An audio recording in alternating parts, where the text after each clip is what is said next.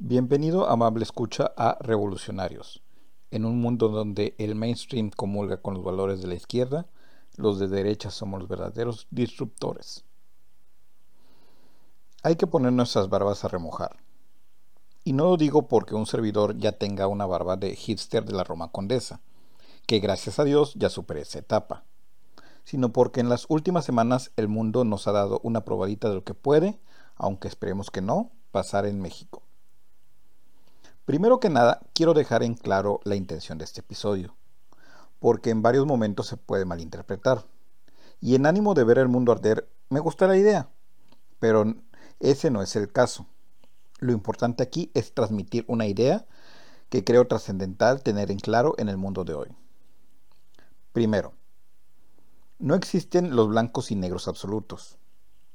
Luego, en todos los lados de las ideologías y de los espectros políticos hay personas buenas y malas. Hay ideas buenas y malas, no porque sean mis amigos o mi grupo son totalmente buenos, ni porque sean mis enemigos son totalmente malos. Otro punto. Muchas cosas que ha hecho Trump son malas per se y algunas son totalmente reprobables. Pero él no es la enfermedad y lamentablemente la enfermedad cabalga rampante en todos los lados de la contienda, aunque se le haga juicio político. Y como último punto, lo de Estados Unidos es una probadita de lo que va a pasar aquí en México y como ciudadanía tenemos que prepararnos. Empecemos con que no existen blancos y negros. El mundo está lleno de tonalidades grises y para bien o para mal, encontraremos muy, pero muy pocas personas, instituciones y demás que sean nada más blanco o negro, si es que las hay. Pero no salte de gusto, amable escucha relativista o subjetivista. También existen los valores que son intrínsecamente buenos o malos, así como la realidad objetiva. Pero por cuanto hace a las personas, difícilmente seremos o buenos o malos. Quienes tienen esta visión maniqueísta del mundo hacen mucho daño, como veremos más tarde. Y es aquí donde digo, pongamos nuestras barbas a remojar con todas esas expresiones mesiánicas o de condena que se han vuelto tan comunes en la, en la política mexicana. Trump es del desagrado de muchos, definitivamente. Ha de ser de esas personas con las que ni siquiera quieres convivir. Como presidente, sus resultados económicos han sido de mediocres a buenos el más bajo desempleo en mucho tiempo, pero una política comercial desastrosa desde su Ave María que fue la guerra arancelaria con China. Como sea amable escucha que usted es una persona de bien y no le gusta el fútbol americano, le explico. Un Ave María es una jugada irracional, espontánea y con muy bajas probabilidades de éxito, pero de concretarse pudiera cambiar el juego, cuando tienen éxito. Y en el caso de la guerra arancelaria que inició Trump y sus consecuencias para su base electoral, no lo tuvo. Asimismo, Trump hizo realidad las promesas por las que le dieron el premio Nobel a Obama. Pacificar el Oriente Medio. Sí, la Fundación Alfred Nobel dio su más reconocido galardón a una persona por las promesas que hizo sin el menor atisbo de cumplirlas el Premio Nobel de la Paz mientras bombardeaba siete países. Ya no me extraña ni me voy a quejar de que en México votemos por el candidato más guapo. Definitivamente Trump entrará a la terna de los peores presidentes de Estados Unidos. Pero de eso a la polarización que ocasiona, entre otras cosas, el mismo Trump o la cultura de la cancelación, hay mucho trecho que hay que saber identificar. Sobre todo porque debemos de diferenciar no porque nos sacamos del cuerpo esa bala llamada Trump, ya estamos sanados. Necesitamos curar y cerrar la herida. Lo anterior de la enfermedad subyacente lo comento porque una de las más grandes muestras de antidemocracia que ha, que ha habido en Estados Unidos ha sido que los republicanos, favoreciendo a Trump, retardaran la elección de un justice.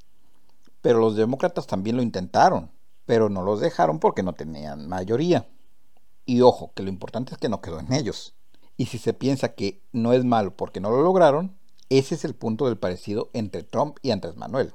Andrés Manuel ha hecho todo lo que ha querido porque no ha tenido el andamiaje institucional para detenerlo, o el temor reverencial hacia las instituciones, y Trump sí lo ha tenido.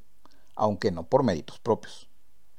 Y ya que mencionamos a los demócratas, ¿no se le hace curioso, amable escucha, que los mismos demócratas y embajadores de Corea del Centro, que en los últimos meses se han rasgado las vestiduras diciendo que las elecciones gringas tienen muy poca probabilidad de manipulación, acusaban de manipulación rusa en las elecciones de 2016?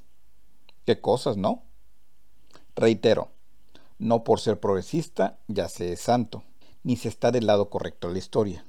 Y nada nos asegura que yéndose Trump, los demócratas no van a dejar de hacer nada de lo que han aprendido estos años. Y es que al final del día la polarización es como el mal gusto.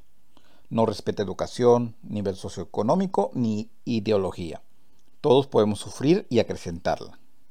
En el libro Cómo mueren las democracias, del que se inspira este episodio y del que hace mal honor, mencionan los autores que en estudios hechos por un profesor de Yale, se vio que en un ambiente de polarización estamos más propensos a aceptar políticas autoritarias por los gobernantes de, su ideología. ¿Le suena algo a lo que platicábamos sobre los facilitadores en episodios pasados?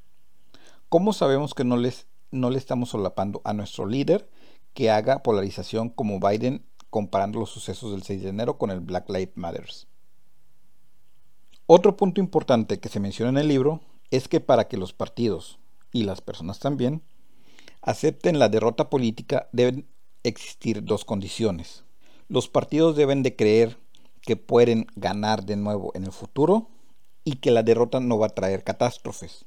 Si no creen en esas condiciones, si sienten comprometida su supervivencia, los políticos se olvidan del futuro, muy propio de la política mexicana que, que vive al día, y hacen todo lo posible por aferrarse al poder hoy.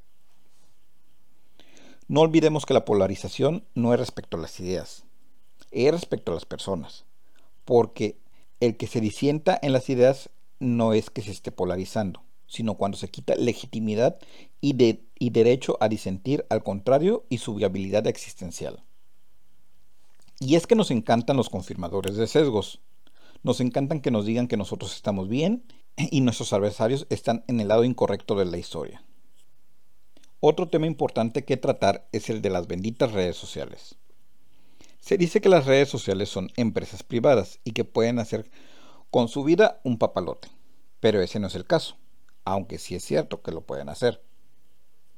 El caso es que quieren ser tratadas como un foro público, que se les dé la protección de buen samaritano y tener ventajas económicas en Estados Unidos pero quieren comportarse como publicistas donde puedan decidir qué promueven y qué silencian, no en base a reglas de un foro público, sino una decisión editorial a fin de promover su propia agenda.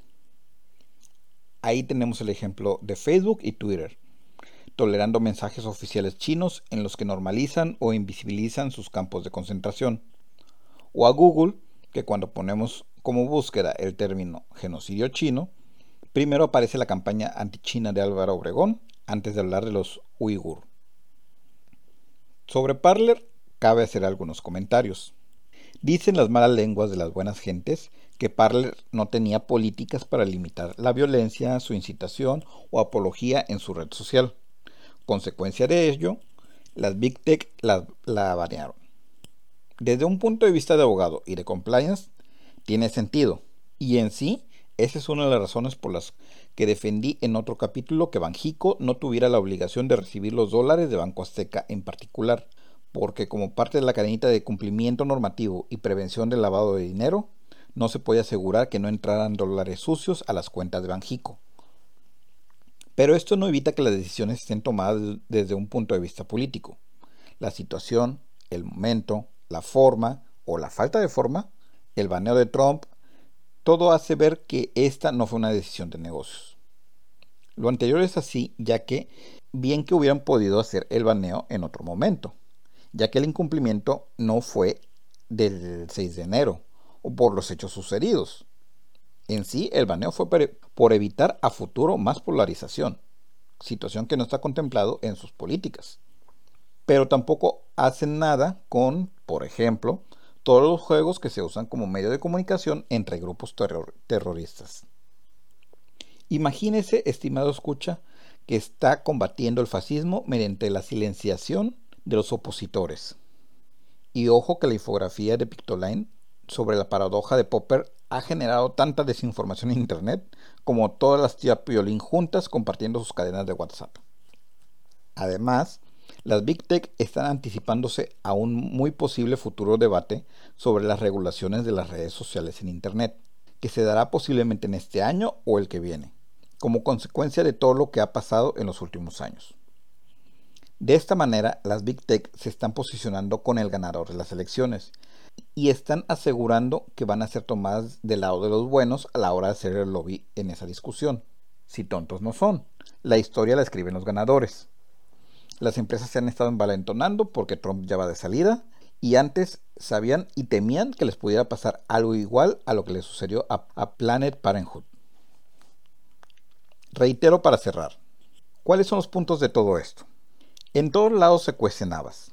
No creamos la narrativa mainstream de que si eres progresista ya estás del lado correcto de la historia, porque al menos en Estados Unidos, con Trump puede que apenas se rompa el récord perfecto de siempre estar del lado incorrecto de la historia para los demócratas. En México lo podemos dejar en empatito, porque me retrasaría este capítulo uno o dos días el investigar cuánto a cuánto pierden. También no perdamos de vista que Trump es un catalizador y un síntoma de la demagogia y el autoritarismo, no es la enfermedad en sí. Por tanto, el alejarlo de la política no termina de solucionar nada.